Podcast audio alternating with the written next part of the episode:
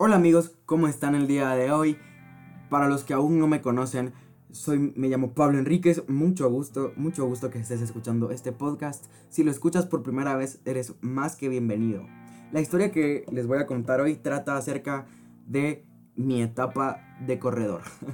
bueno, obviamente digo esto burlándome, porque no fue una etapa de corredor así donde correr a 30 carreras como en la, como en la película de Forrest Gump, ¿no?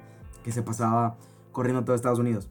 Eh, la verdad es que las carreras que hice fueron como tres o cuatro, la verdad, pero yo considero que fue una etapa muy bonita en, en mi vida y, y, hasta el día de hoy lo considero como una etapa bastante bonita. Bueno, para empezar les tengo que contar que yo empecé a correr a raíz de que hubo una etapa en la cual mi mamá corría mucho o, iba a, muchas carreras. Eh, y me río todavía de esto porque porque ella ganaba las medallas de las carreras, pero en realidad me las daba a mí. Siempre me decía que todo lo mío era suyo y las medallas no, nunca fueron la excepción. Todavía tengo algunas guardadas como si yo las hubiese ganado en alguna carrera o en algún torneo, ¿no? y le empecé a agarrar a cariño, digamos, a las carreras. Me empecé a aficionar por eso, por, por el ambiente que se vivía, porque la, la gente era, estaba siempre muy animada. Siempre hacían una jornada de zumba antes de empezar cada carrera para, como para que la gente calentara y yo ahí echando mis pasitos en, la silla de ruedas. Era una locura, ¿no? Eh, hasta la fecha digo qué vergüenza que lo de la zumba en la silla de ruedas, pero son vergüenzas que alguna vez hay que contar, amigos, y, yo, yo hoy se las cuento. Bueno, total que se armaba buen ambiente, había zumba, era una locura, ¿no? Total, daban el, el, el sonido inicial, el pum inicial, y yo, yo salía corriendo en la silla como si no hubiera un mañana no podía correr mucho porque había mucha gente adelante mío. Realmente en esas carreras habían tal vez unas mil, mil doscientas personas, ¿no? Entonces no podía, no podía correr a propulsión como me hubiese gustado, ¿no? Entonces, total que durante la carrera, eh, durante todas las carreras a las que corrí, tomé 30, tal vez unas, no me crean, pero tomé tal vez unas 30 veces agua, ¿no? Entonces, Em, lo que a mí me... No, nunca usé esas cantinfloras especiales que usan los corredores, que son... Que, que, la, que te las guardas en el bolsillo y es especial para correr. No, yo, yo iba con mi, pachi, con mi pachoncito verde. Todavía lo tengo. Yo iba con mi pachoncito verde a las carreras eh, para tomar agua, ¿no? Y cuando no traía pachón, a veces habían, habían personas o habían stands, ya sea de, de agua energizante o de agua pura, para que tú tomaras durante el camino, ¿no? Total, no, hasta, el día de hoy, amigos, no se los niego. No tengo ni la menor idea de cómo llegué hasta a la meta en esas carreras. Porque yo no, no, yo, yo, decía, no voy a llegar, no. Yo tal vez haré unos, unos 5 metros. Así se las pongo. Así se las pongo, así se las pongo. No me tenía nada de fe en ese rollo de, de las carreras. No, yo decía, no voy a poder hacer esto. No, no voy a poder, no voy a poder. Bueno, total, que me empecé con esto. En esta primera carrera me acuerdo que hice poquito más de medio kilómetro. Para mí eso era, era lo más grande que había hecho en mi vida en cuanto a, en cuanto a correr se refería, ¿no?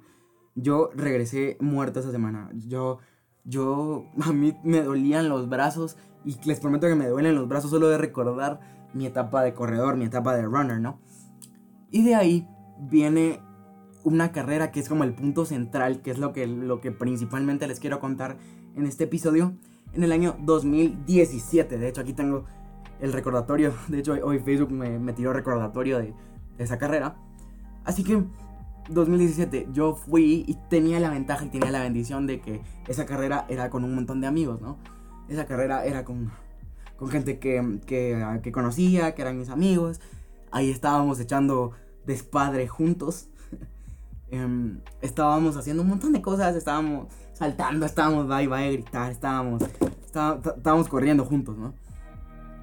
Entonces empezó la carrera, yo empecé a correr solo, me empecé a, empujar en la silla de ruedas y,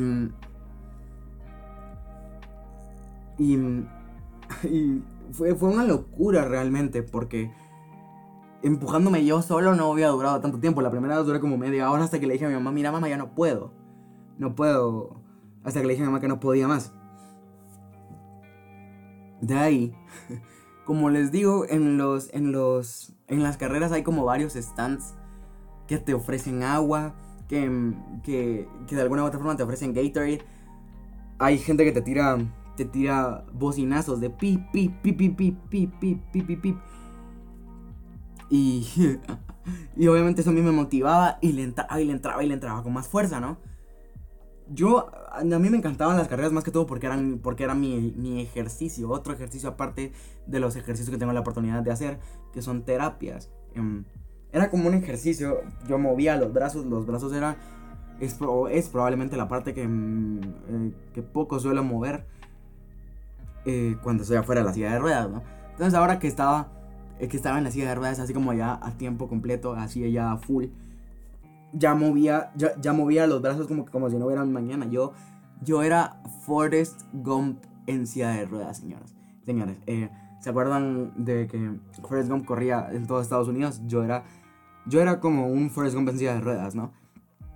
Y solo me, solo, me faltó el I'm tired. Estoy muy cansado. Realmente estaba cansado, pero no, me, no, no, no lo decía porque tenía miedo a que mis mis amigos, ¿para qué se los niego? Si están escuchando esto, los quiero un montón. Pero me han hecho mucho, mucho. no bullying del malo, sino me han empezado. Me, hubieran empezado a fregar, sí, que no pudiste, que, que nena, que, que no lograste, que te cantaste muy rápido y ta, ta, ta.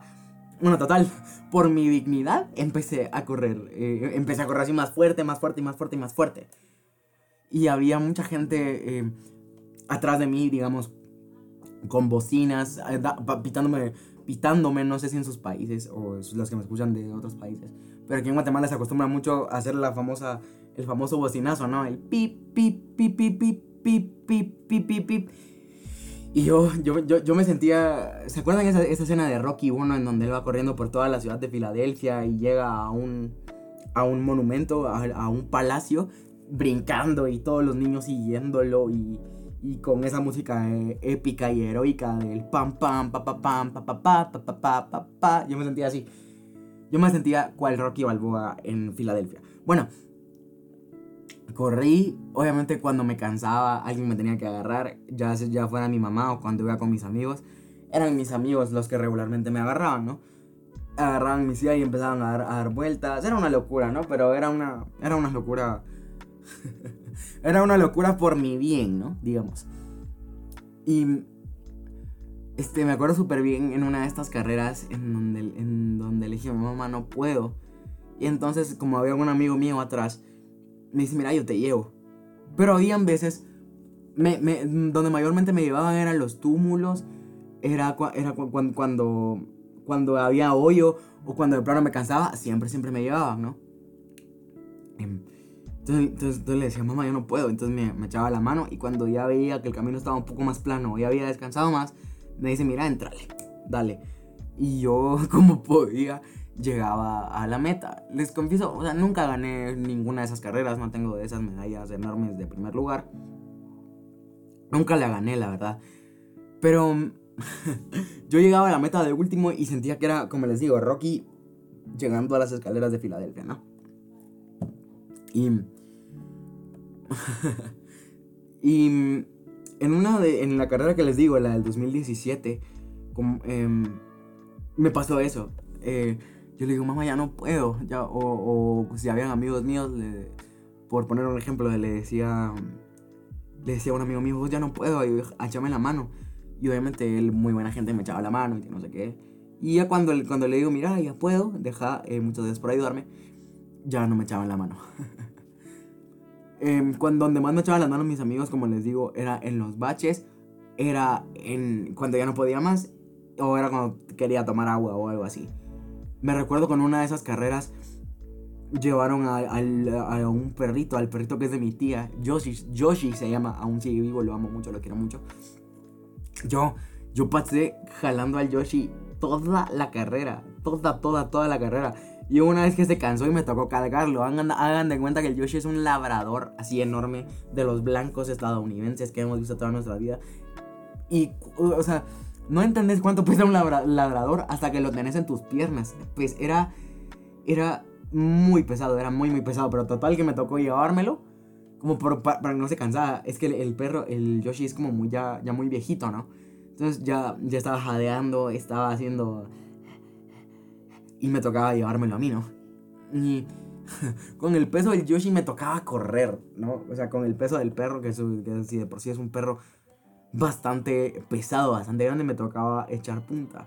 O me ayudaba mi tía o algo así. O cuando ya estaba mejor el perro, me lo, me lo quitaban de ahí y seguía corriendo, ¿no? Pero a lo que voy que mis amigos siempre me ayudaron, siempre me echaron la mano, siempre estuvieron cuando, ahí cuando lo, durante las carreras, ahí cuando quería tomar agua, ellos llevaban pachones y me daban, no sé, cualquier cosa. Pero a lo que quiero llegar, eh, les quiero dar como una lección de vida, no, es cierto. Em, sí, uno de los objetivos de este podcast cuando, cuando empecé es dar lecciones a través de las historias que yo cuento, ¿no? Entonces, esta es la lección que les quiero dar. Siempre va a haber alguien a su lado, en cualquier ámbito. Si están pasando por un momento difícil o por un momento de luto, por un momento triste, créanme, siempre va a estar a su lado. Y, a quien yo siempre recurro y, y siempre voy a recurrir es a Dios.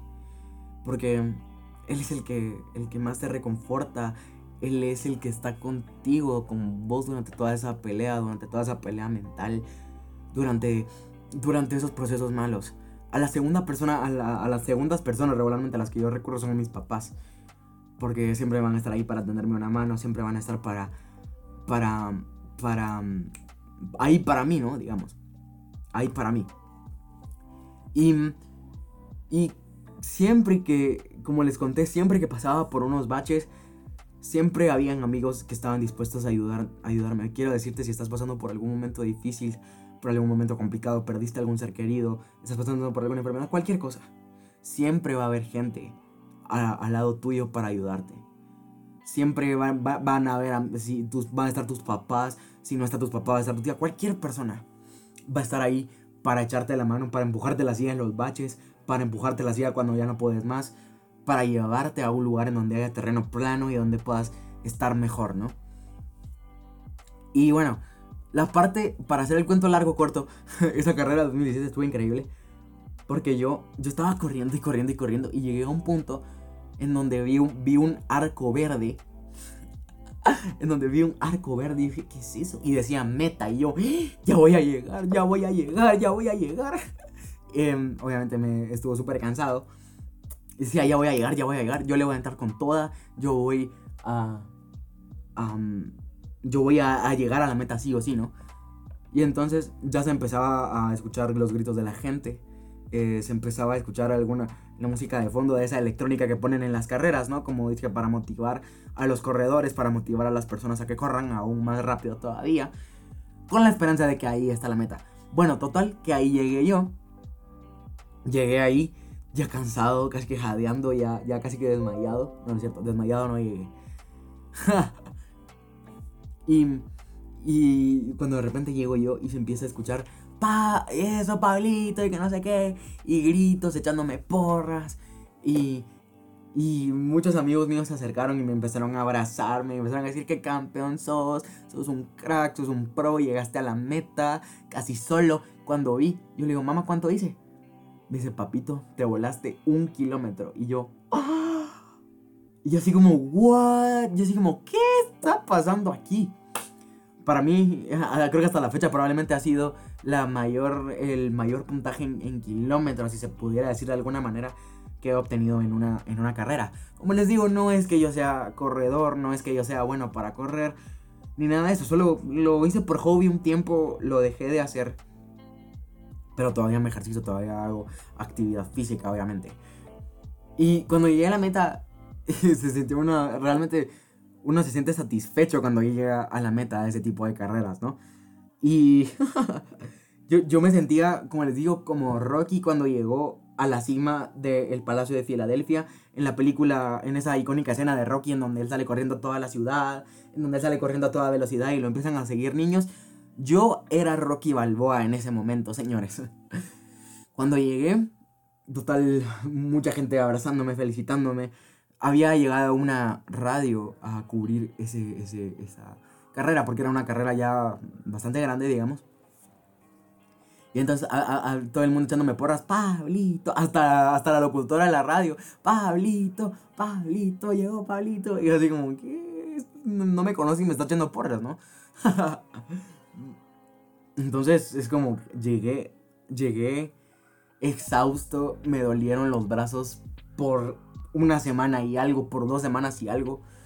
El dolor fue increíble, pero créanme, la satisfacción de llegar a la meta en una carrera así fue así como, wow, llegué. O sea, lo hice. We did it, diría, diría. Mm, y ahí apliqué la famosa canción de, de, Dora la Exploradora que dice, We did it, lo hicimos. no la voy a cantar, pero me sale fatal. Bueno, eh, ¿con qué los quiero dejar? Siempre van a haber personas que los van a ayudar en los baches. Siempre van a haber personas que los, que los van a ayudar a empujarse en la silla. Siempre, siempre, siempre siempre, nunca duden que hay alguien con, ustedes. Y lo más importante es que Dios está con ustedes. Van a haber personas con ustedes, eh, ya sea familiares, sobrinos, primos, tíos, amigos, lo que sea, pero siempre van a haber personas con ustedes. Bueno, por mi parte, eso fue todo. Fue un verdadero honor y un verdadero privilegio que ustedes estuvieran en este, que, ustedes escucharan este podcast. Yo soy Pablo Enríquez y recuerden que los hechos continúan aún sobre ruedas. Nos escuchamos, si Dios quiere, la próxima semana. Chao, chao.